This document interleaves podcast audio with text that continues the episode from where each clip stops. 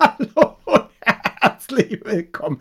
Nee, das war jetzt nicht echt. Aber unser Thema heute ist tatsächlich Lachen. Und was es dazu zu sagen gibt und ob wir hier in dieser Folge auch was zu lachen haben, seid gespannt. Das Gehirn und der Finger. Was in unseren Köpfen und Körpern so vor sich geht. Ein Podcast mit Dr. Magnus Heyer und Daniel Finger. Magnus, du und ich, wir haben schon viel zusammen gelacht. Ich kann das bestätigen, ja. Selbst hier im Podcast. Auch das kann ich bestätigen, ja. Und trotzdem haben wir jetzt doch nach sehr, sehr vielen Folgen das erste Mal Lachen als Thema. Finde ich erstaunlich. Warum so spät? Keine Ahnung. Weil Lachen etwas Unseriöses ist. Lachen ist animalisch, mhm. primitiv, irgendwie doof und Lachen ist auch nicht im Fokus der Wissenschaft. Also, dass wir es ignorieren, ist das eine, aber die Wissenschaft hat es eigentlich auch ignoriert. Bis heute. Mein guter Freund Martin, als wir noch zusammen in unserer WG ein Arbeitszimmer hatten, hatte ein Standardwerk, eine Promotion im Regal, der obszöne Witz in Theorie und Praxis. Äh, das war wirklich schön, weil nach ja. vielen Kategorien war da der obszöne Witz eingeteilt. Es wurde immer wissenschaftlich darüber referiert, woher der Humor kommt, warum man an dieser Stelle lacht, aus welchen Kulturströmungen und so weiter und so fort und pipapo. Und dann wurden Beispielwitze da abgebildet, die dann auch analysiert wurden, aber die waren zum Teil schreiend komisch. Und selbst über die Geschmacklosen konnte man lachen, weil es war ja im Rahmen einer wissenschaftlichen Abhandlung. Das hat mir sehr gut gefallen. Und ihr habt darüber gelacht. Wir haben natürlich herzhaft darüber gelacht. Ich habe tatsächlich diese sehr, sehr dicke Promotion gelesen. Also ich hoffe, du hast auch für unsere Folge heute auch was Praktisches vorbereitet. Moment, Moment, Moment, Moment. Ihr habt darüber gelacht, aber ihr habt gemeinsam darüber gelacht. Naja, sagen wir mal so, er hatte das schon gelesen. Ich habe das dann irgendwann gelesen und dann haben wir uns aber die Besten natürlich ausgetauscht, wie das eben so ist. Früher hat man sich ja noch Witze erzählt. Heute leiten die jungen Leute sich ja nur noch Memes weiter über Snapchat oder TikTok. Ja, aber das Witze erzählen war insofern besser, als das Lachen eigentlich etwas ist, was wir eigentlich immer gemeinsam tun. Ich finde Lachen über Witze sowieso völlig bescheuert, aber gemeinsam Lachen ist etwas unfassbar Ansteckendes, etwas unfassbar schlecht kontrollierbares, um nicht zu sagen gar nicht. Und Lachen ist irgendwie eher ein Gemeinschaftserlebnis. Lachen ist Kommunikation. Lachen ist nicht Lachen über Witze. Du kennst das aber auch, dass du etwas so Lustiges siehst oder liest oder so, dass du laut lachen musst, wenn du allein bist, oder? Ich meine, das ist wirklich deutlich selten, aber du kennst es. Ich kenne das und ich muss zu meiner Schande gestehen, dass das an ganz falschen Stellen passiert. Nämlich dann, wenn ich irgendwie so ein bescheuertes Video sehe, wo irgendjemand glaubt, er springt in ein Schwimmbecken und in Wirklichkeit ist das vereist und er landet auf übelste Weise sich wehtun auf einer Eisfläche. Dann mhm. lache ich plötzlich und schäme mich vor mir selber. Wobei man sagen muss, das ist vielleicht gar nicht so schlimm, wie es im ersten Moment klingt. Ich lache nicht, weil der sich furchtbar wehgetan hat, sondern ich lache sozusagen aus Erleichterung, dass er noch lebt. Und man lacht ja auch, wenn ein Kind sich lang macht. Dann lacht man gemeinsam und dann ist es auch nicht so schlimm. Also ehrlich gesagt, also das Video von dem Typen, der auf dem Eis klatscht, das ist so absurd, weil man erwartet auch gemeinsam mit ihm, dass er da jetzt in ein Wasser taucht, dass man schon lacht alleine über die komische Situation. Aber ansonsten muss ich dir energisch widersprechen und dich vor allem aufs Schärfste verurteilen. Man lacht natürlich nicht, wenn sich ein Kind lang macht. Ich zumindest nicht. Ich kann auch nicht lachen bei so Pleiten, Pech und Pannenvideos. Ich habe zu viel Spiegelneuronen. Wenn sich da so ein Typ irgendwie breitbeinig auf irgendein so Treppengeländer setzt, auf dem er eigentlich mit dem Skateboard fahren wollte, dann kriege ich Unterleibschmerzen. Und ich denke auch immer bei diesen ganzen Fernsehshows früher, ich glaube, die hießen ja auch Pleiten, Pech und Pannen und so, habe ich gedacht, ey, stell deine scheiß Kamera ab und helf deinem verdammten Kind. Du bist einfach ein besserer Mensch und das finde ich auch gut und Danke. positiv. Aber diese sehr primitiven Pleiten, Pech und Pannenfilme, die es ja unter verschiedensten Namen überall und ständig gibt und die wahrscheinlich auf YouTube die größten Klickzahlen haben, scheinen ja irgendwie bei den Leuten doch gut anzukommen. Natürlich. Und dann lacht man sich irgendwie tot. Ich gebe ja zu, manchmal in der Neurologie und gar in der Psychiatrie wird dann etwas schön geredet. Ich behaupte ja nur, dass das möglicherweise ein gemeinschaftsstiftendes, tröstendes Lachen ist, indem ich vielleicht am Ende nicht über einen, sondern mit einem lache. Ich würde ja auch nicht über ein Kind lachen, sondern mit dem Kind, wobei das natürlich unglaublich schwer zu trennen ist. Zugegebenermaßen. Also Lachen hat natürlich was total Erleichterndes und ich glaube, natürlich ist es auch was zutiefst Soziales. Nicht nur im Buch Der obszöne Witz in Theorie und Praxis, sondern auch in vielen anderen Stellen. Ich habe einmal Soziologie studiert, wird darauf hingewiesen, dass zum Beispiel viele Witze sich um zutiefst Peinliches ranken. Und natürlich das Lachen über ein peinliches Missgeschick, zumal wenn es nur in einem Witz ist, hat natürlich was Gemeinschaftsstiftendes, weil wir alle kennen diese Peinlichkeiten. Es hat was Erleichterndes, weil man sieht, mein Gott, anderen passiert das auch und so. Also insofern hast du im Kern natürlich recht, auch wenn ich selbstverständlich der bessere Mensch bin. Interessant ist die Frage, es heißt ja immer, der Mensch ist das einzige Wesen, das lachen kann, aber du hast mir gesagt, das stimmt gar nicht. Das ist ein völlig unhaltbares Vorurteil. Ein völlig unhaltbares Vorurteil.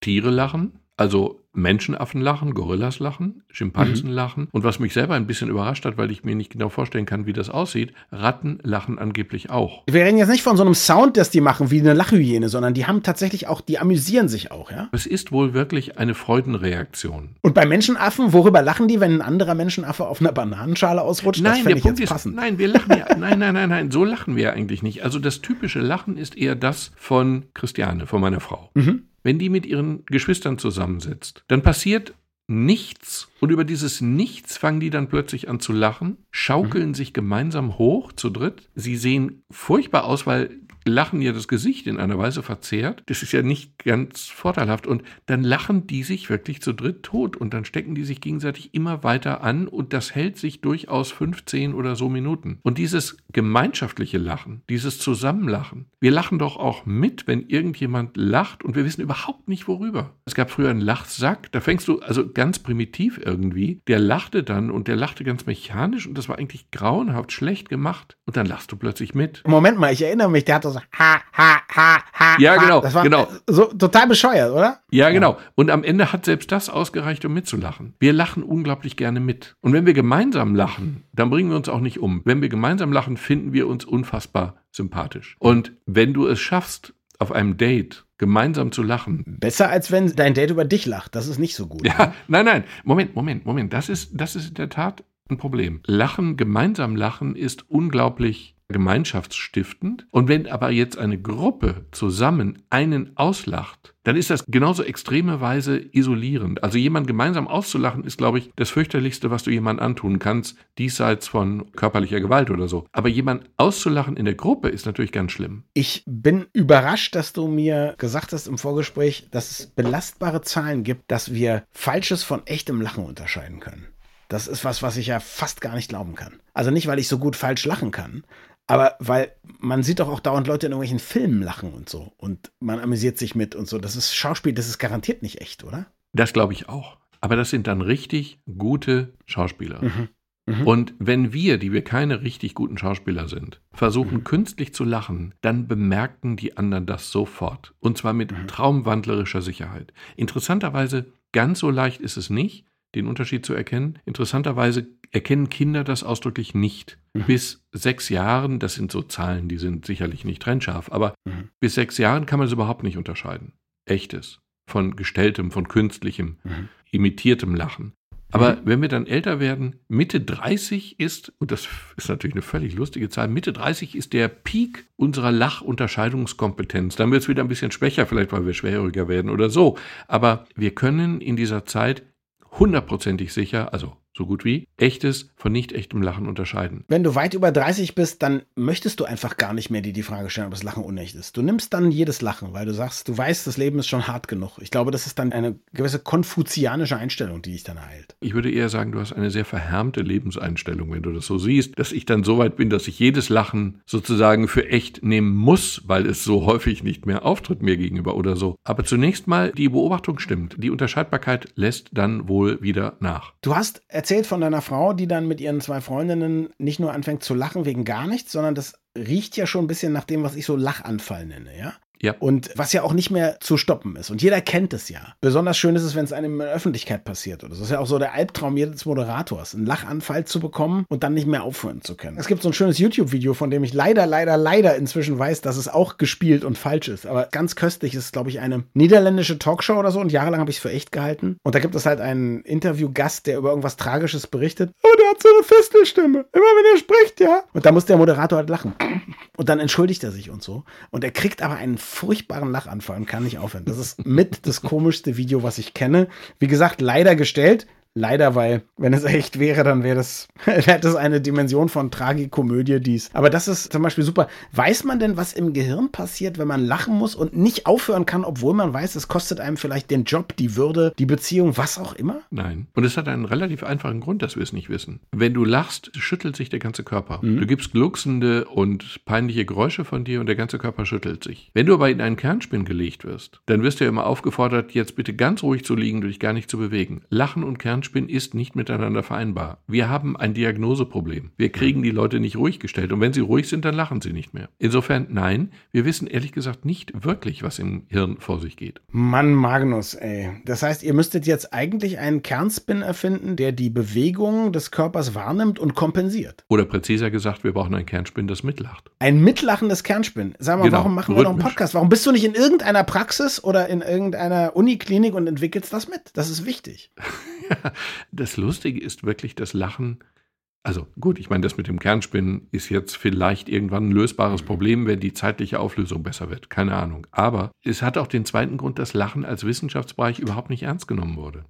Lachen ist dabei ein interessantes Phänomen, weil alle Menschen dieser Erde lachen, wenn sie was zu lachen haben. Und sie lachen so, dass egal wen du triffst, von wo er auch oder sie auch immer kommt, du wirst das Lachen als solches erkennen und du wirst es sogar als echt erkennen. Insofern ist das die universalste Kommunikationsform, die wir haben. Lachen ist toll und völlig unerforscht. Magnus, jetzt bist du Neurologe, aber du hättest ja auch ein richtiger Arzt werden können mit deinem Studium.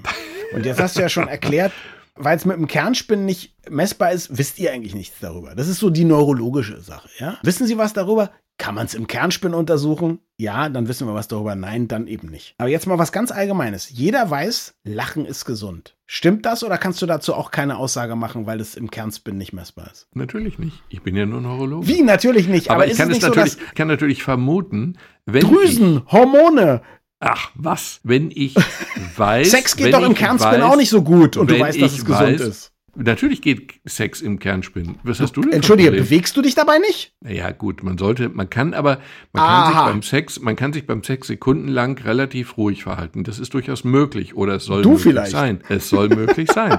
Und das kannst du im Kernspin machen und das wurde natürlich auch im Kernspin gemacht. In jeder Position, in jeder Konstellation, ich weiß nicht was.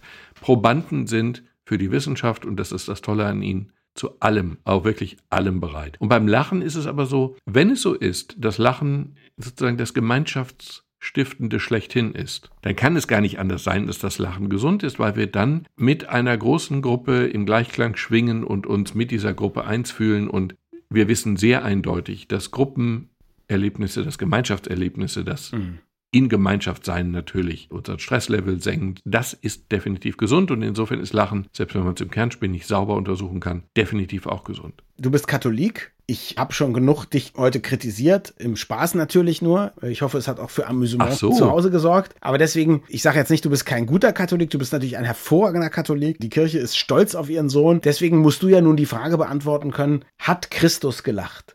Also bei euch, glaube ich, eine wichtige Frage, ne, wenn ich da richtig informiert bin. Ja, bei uns tatsächlich eine wichtige Frage. Also das wurde tatsächlich, ich nehme an im Mittelalter, ich kann es aber, das kann ich jetzt nicht beschwören, aber es war eine viel diskutierte Frage, denn Lachen in seiner Primitivität, in seiner animalischen Grundform oder wie auch immer, ist ja eigentlich mit dem Gottessohn nicht vereinbar. Warum nicht? Ist da bei ihm nicht das Besondere, dass Gott auch Mensch wurde? Ja, aber kein trivialer, primitiver Mensch. Warte mal, darf ich eine Frage, euer Ehren, euer Hochwürden, was da, äh, euer Durchlauch? Ist Christus aufs Klo gegangen? Das kann ich, kann ich mir nicht vorstellen. Ach so, Nein, das du weißt, worauf ich hinaus will. Natürlich. Ich meine, er hat worauf. gegessen. Er muss ja was Ich mit der Nahrung ahne- gemacht haben. Ich ahne, worauf du hinaus willst. Ist Lachen nicht göttlicher als Defekieren? Lachen ist wahrscheinlich sogar ausgesprochen göttlich. Weil wenn Lachen tatsächlich gemeinschaftsspendend ist, wenn ich mich durch Lachen, durch gemeinsames Lachen mit meinem Gegenüber ja viel intensiver verbinde als durch eine intellektuelle Diskussion oder so. Wenn das so ist, dann hat Jesus ständig gelacht, weil er ständig auf Leute zugegangen ist. Und insofern ist die Frage, hat Jesus gelacht, aus heutiger Sicht natürlich hundertprozentig zu bejahen. Aber das Interessante ist, dass das natürlich in früheren Zeiten überhaupt nicht so war und dass man ein sehr, wie soll ich sagen, übergroßes Jesusbild hatte, was eben eher ein Christusbild war. Und ein Gott, ein Gott lacht nicht. So zumindest die Idee. Also Jesus durfte nicht lachen, ich durfte auch einmal nicht lachen. Also ich wusste es allerdings nicht. Eine gute Freundin von mir, Saskia, fragte, ob ich Lust habe, ins Kino zu gehen. Ich habe immer Lust gehabt, ins Kino zu gehen. Und in diesem Fall schlug sie vor, einen Film eines portugiesischen Altmeisters des Films, Manuel de Oliveira. Ein Name wie eine Olivenölmarke. Und der hätte jetzt ein sehr gefeiertes Spätwerk herausgebracht. Am Ufer des Flusses. Na gut, dann dachte ich, guckst du dir halt auch mal Kunst an und so. Obwohl ich jetzt nicht so der Kunstkenner und Liebhaber bin. So, und dann gingen wir dahin. Ich wusste sonst nichts über diesen Film, portugiesische Altmeister halt. Und ich war vollkommen begeistert, weil der wahnsinnig viel Humor hatte. Das war so ein zarter Humor. Also man sah, es war die Geschichte einer Frau, die eben wunderschön sein soll und nach der sich alle Männer verzehren. Und dann gab es aber so eine ironische Brüche durch den Kommentar dazu. Also man sah dann eine Frau, die in verschiedenen Altersstufen wurde die von verschiedenen Schauspielerinnen gespielt, ja? Okay. Aber sagen wir mal so, die erste Schauspielerin, sagen wir mal, hatte schwarze Haare und dann sagte der Kommentar, ihr goldenes Haar wehte im Wind und so, ja? Und das ist natürlich irgendwie absurd. Und dann die nächste Schauspielerin hat tatsächlich blonde Haare und dann heißt es, ihr flammend rotes Haar war immer noch super schön und so. Man sagt, aber Moment mal, eben war sie doch irgendwie angeblich blond und auf dem Bildschirm schwarz und so. Und das war super lustig.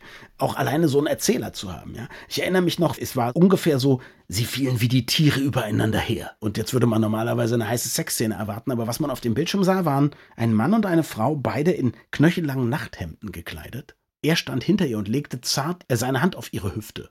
Und das Einzige, was irgendwie leidenschaftlich war, waren die Bewegungen des Kanarienvogels im Vogelkäfig, auf den dann auch geschnitten wurde. Ja? Schreiend komisch. Schreiend komisch. Und wir haben gelacht, gelacht und uns amüsiert. Also es war toll. War das wirklich kann ich, toll. Das kann ich übrigens verstehen. Da hätte ich genau mitgelacht. Das ist meine Art von Humor. Die mag ich. Du, es gab eine Szene, wo gesagt wurde, die war so, so schön, dass die Männer irgendwie reihenweise Unfälle bauten an der Ecke, wo sie oben immer an der Reling ihrer Villa da stand im Garten. Und dann sah man halt diese Ecke und sie stand da oben und dann sah man ein kleines Auto um die Kurve fahren und dann hörte man, man sah nur noch die Kurve, Auto war weg und dann hörte man Puff, Riesencrash und so. Das ist komisch. Das war, das war auch fast Monty Python, ja. Bis dann das Licht anging. Das Ding hatte nämlich Überlänge und dann gab es also eine Pause, wo man Getränke holen konnte. Und wir wischten uns also noch die Lachtränen aus den Augenwinkeln und merkten dann, dass das ganze Kino uns böse ansah. Ich dachte, warum gucken die denn so finster? Haben wir zu laut gelacht? War es jetzt zu enthemmt und so? so. Wir fanden das aber irgendwie merkwürdig. Und in diesem Kino hingen damals zumindest immer die Kritiken draußen aus.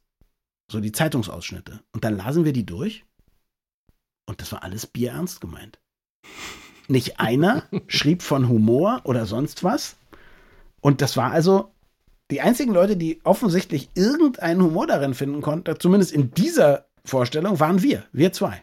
Saskia und ich. Und wir haben uns dann nicht getraut, in die zweite Hälfte zu gehen, weil da wäre mir das Lachen garantiert im Halse stecken geblieben. Wissend, dass diese ganzen Kulturhygienen mich da beobachten. Was für eine Tragödie. Da ist ein Regisseur, der wirklich witzig ist, der einen richtig zum Lachen bringt, aber er darf nicht witzig sein, weil er irgendwie zu einem Übervater des spanischen Kinos ernannt wurde. Das ist, das ist auf tragische Weise witzig. Es gibt ein ganz tolles YouTube-Video, was ich mal wieder empfehlen kann. Und zwar diesmal kein peinliches, sondern vier wirklich gestandene Comedians. Ricky Gervais, Jerry Seinfeld, Chris Rock und Louis C.K., inzwischen durch äh, sexuelle Verfehlungen in Ungnade gefallen, aber trotzdem ein sehr erfolgreicher Comedian, damals war das noch nicht bekannt, unterhalten sich anderthalb Stunden darüber, was ist eigentlich lustig? Woher kommt Humor? Wie erarbeiten sie ihre Gags und so weiter? Talkin' Funny heißt das Ding. Gibt's nur auf Englisch, kann ich aber jedem, der gut Englisch kann, sehr, sehr empfehlen. Da sagt einer, das und das finde ich, ich lache darüber, weil es so primitiv ist. Und dann sagen die anderen, das kann gar nicht sein. Du lachst darüber, weil du eine ironische Distanz hast dazu, wie primitiv dieser Humor ist. Und der sagt, nein, ich lache darüber, weil es so furchtbar vulgär und primitiv ist. Das ist genau das, worüber ich lache. Und dann merkt man, dass selbst Leute, die sich von Humor ernähren, die besten Comedians überhaupt, sich völlig uneins sind darüber, was sie zum Lachen bringt. Jetzt abgesehen mal von diesen Pannengeschichten. Was bringt dich zum Lachen? Gibt es so einen Witz, wo du sagst, den finde ich schreiend komisch? Nee, das hat sich ganz stark verändert. Ich habe einen Film gesehen. Das Leben des Brian, Monty Python. Klar, kennt jeder. Oh ja, Oder fast toller jeder. Film. Natürlich. Ja, naja, nein, nein, nein, nein, nein, gar nicht. Ich habe den gesehen, als ich in Tübingen angefangen habe zu studieren. Ich war 19 und ich war sehr katholisch. Und die haben alle gelacht und ich fand diesen Film, ich fand ihn wirklich unpassend. Ich war in meinem katholischen Ich empört. Ich war wirklich empört. Glaube ich dir. Ja, und dann habe ich den 20 Jahre später nochmal gesehen und ich muss sagen, ich könnte mich weglegen vor Lachen, wenn dieser Brian einfach nur weg will vor einer Gruppe von Jüngern, die gerne seine Jünger wären und er rennt weg, verliert einen Schuh und dann nehmen die das als Zeichen und, oh, er hat den rechten Schuh verloren, wir sollen alle die rechte Sandale verlieren und dann tragen die alle die rechte Sandale vor sich her. Das ist schon deswegen witzig, weil ich mal in einer Kirche in der Eifel die heiligen Pantoffeln gesehen habe. Also die katholische Kirche ist schon zum Teil lustig. Ich finde das so spannend, weil als dieser Film rauskam, gab es ja unglaubliche Proteste dagegen. Auch in, in Mhm. England, da ist es ja die anglikanische Kirche, nicht katholisch, aber ich sag mal, nicht so weit davon weg. Und dann gab es BBC-Talkshows. Auch das habe ich dann, komme mir vor, als ob ich irgendwie zu Google gehöre. Ja? Ich kriege gar keine Provision von denen. Aber auch das findet man auf YouTube. Da gibt es dann eine BBC-Diskussion darüber, wie blasphemisch dieser Film ist. Und dann sitzen da eben einige Leute aus, ich glaube, Michael Palin und John Cleese sitzen da von Monty Python. Und da erzählt eben dieser Bischof der anglikanischen Kirche, wie furchtbar und wie despektierlich das ist und so weiter. Und dann sagen die, Bischof, ist Ihnen klar, dass wir gar nicht Jesus veräppeln? Und das ganz bewusst. Unser Held heißt Brian und er ist kein Messias. Er wird von dummen Leuten dafür gehalten. Wir haben am Anfang überlegt, machen wir einen Film mit Jesus als Hauptfigur und haben gesagt, nein, Jesus ist ein Erlöser, Jesus ist eine tragische Geschichte. Das ist nicht lustig, das ist ernsthaftes Kulturgut. Wir berühren Jesus gar nicht, sondern wir erzählen die Geschichte von einem Typen, der ganz normal ist und für einen Messias gehalten wird von dummen Leuten, hat mit dem Christentum gar nichts zu tun. Und dann sagt er, ja, aber Jesus kommt doch vor. Und er sagt, ja, zwei Minuten lang. Das sind Leute, die ganz weit wegstehen und nicht richtig verstehen, was Jesus sagt. Aber das, was Jesus sagt, ist original aus der Bergpredigt, also das Wort Gottes. Wir spielen mit der Situation, aber es gibt kein, es wird nichts, also Jesus wird nicht veräppelt, es wird ihm nichts in den Mund gelegt und so. Und die Leute wollen das nicht wahrhaben. Das fand ich ganz, ganz spannend, ja, dass dir es dann mhm. einige Jahre später auch so ging. Und das ist aber auch natürlich interessant, dass die sich überlegt haben, nee, die Geschichte von Jesus an sich wäre einfach nicht komisch. Weil es eben genau. ist eine Tragödie, ist was Tiefsinniges, ja, da machen wir keinen Humor mit. Wir suchen uns das, was wirklich komisch ist. Toll, oder? Genau. Ja, das ist brillant. Übrigens, ich muss mich korrigieren, wenn ich darf. Ich erinnere mich an eine Situation, wo ich mich so totgelacht habe, dass ich wirklich befürchtet habe, ich kriege keine, ich bekam auch oh, keine oh, toll. mehr. Und das war in der Banalität nicht zu toppen. Das war in Schwaben, es war ein Kabarettist, der ist Uli Keuler und als Zugabe erzählte er einen Witz und der war noch nicht mal gut. Mhm. Geht ein Mann durch den Wald und auf Schwäbisch es war ein zweitklassiger Witz, wirklich. Mhm. Und dann war der Witz zu Ende und es lacht keiner. Und es, es, gab auch keinen Grund zu lachen, weil der einfach schlecht war. Und dann erzählt er diesen Witz nochmal. Und dann beschwert er sich über uns, dass wir immer noch nicht gelacht haben, wo wir doch jetzt die Pointe kannten. Und dann erzählt er den ein drittes, ein viertes, ein fünftes und ein sechstes Mal. Und immer mehr Leute fangen an zu lachen und das Ganze ist wie eine Epidemie. Und Toll. Wir, wir haben, es wird Toll. immer schlimmer. Toll. Und dann sagt er, okay, und dann erzählt er einen anderen Witz. Und der ist auch wirklich witzig. Und dann lachen wir ein bisschen, aber nicht so intensiv wie über den ersten. Und dann sagt er, das war nur zur Erholung. Dann fängt er mit dem anderen zum siebten oder so mal wieder an. Und wir haben uns bekrümelt vor Lachen. Wir bekamen keine Luft mehr. Es war unfassbar. Geil. Und das nur durch einen zweitklassigen Witz, den wir aber in einer großen Gruppe gehört haben, wo immer mehr angefangen haben zu lachen. Das war wirklich ansteckend im übelsten Sinne des Wortes. Pass auf, ich werde dir jetzt mal einen Witz erzählen, den ich sehr lustig finde. Ich weiß nicht, was du als guter Katholik dazu sagst, ja? Ich auch nicht. Also, du kennst Jesus? Mhm, mh. Du kennst Moses. Mhm. Beide sind Protagonisten dieses Witzes. Also Jesus und Moses spielen Golf. Und die kommen an ein Loch, was ein bisschen kompliziert ist. Also da ist direkt nach dem Abschlag ist da ein kleiner See und dahinter ist direkt das Green. Ja, man muss also über diesen See rüber, aber auch nicht zu weit, weil sonst ist man viel zu weit. Und Moses ist der Erste, der dran ist und nimmt einen Eisen 3 und schlägt also ab und der Ball über den See direkt wunderbar ins Loch. Bumm, mit einem Schlag. Ja, und Moses freut sich, tanzt so ein bisschen, Havanagila und so. Jesus guckt total säuerlich und ist dann also dran und nimmt ein Eisen 5. Und Moses sagt, ähm, Junior, ich will nichts sagen, aber du hast ja gesehen, mit dem Eisen 3 ging ja alles wunderbar und vielleicht solltest du nochmal die Wahl deines Schlägers überdenken und so. Und Jesus sagt, pass mal auf. Tiger Woods nimmt an diesem Loch hier einen Eisen 5. Und was Tiger Woods kann, das kann ich, der Messias ja wohl schon lange. Moses sagt, okay, alles klar. Jesus schlägt ab. Der Ball platsch mitten in den See. Ja? Moses lacht, teilt das Wasser, holt den Ball, fügt das Wasser wieder zusammen, gibt Jesus den Ball, sagt, so, nächster Versuch. Jesus total sauer. Legt wieder hin, nimmt sein Eisen 5. Moses sagt, ey, du hast doch gesehen, das hat eben nicht so funktioniert. Sagt, ja, pass mal auf. Also Tiger Woods nimmt hier ein Eisen 5. Ich bin der Sohn Gottes und ich nehme mal an, dass ich das schon lange schaffe mit einem Eisen 5. Und Moses sagt, okay, alles klar, aber ich hol dir den nicht mehr, ja? Also Jesus schlägt ab, platsch, genau wieder in den See. Moses lacht, Jesus sauer, geht auf das Wasser, fängt an, den Ball zu suchen. Ja, da kommt die Gruppe vom Green dahinter über den Hügel und sieht, wie der da übers Wasser wandelt. Und dann ruft einer, schmeißt seinen Schläger weg und ruft, mein Gott, was glaubt der, wer er ist? Jesus Christus? Dreht sich Moses um und sagt, nee, Tiger Woods. Ich kenne diese Situation. Ich finde den Witz nicht unoriginell, aber ich könnte mich jetzt nicht wegschreien. Nein, um, du verstehst es eben du, Humor nicht. ist einfach Nein, verschieden. das verstehst du. Nein, genau. Ich, ich finde Witzeerzähler immer so ein bisschen ich bitte um Entschuldigung, immer so ein bisschen anstrengend, weil man ahnt, wo man gleich wird lachen sollen müssen, während mhm. Pass auf, ich weiß nicht, wie der Kabarettist hieß und ich kann nicht so gut Schwäbisch. Also pass auf, Jesus und Moses spielen Golf. Moment, sein Witz war aber natürlich viel kürzer und insofern war das machbar. Aber in dem Fall, der Witz war Mist. Und deiner war ja niveauvoll. Und der Witz von Uli Keuler war einfach Mist, das war dem auch vollkommen klar.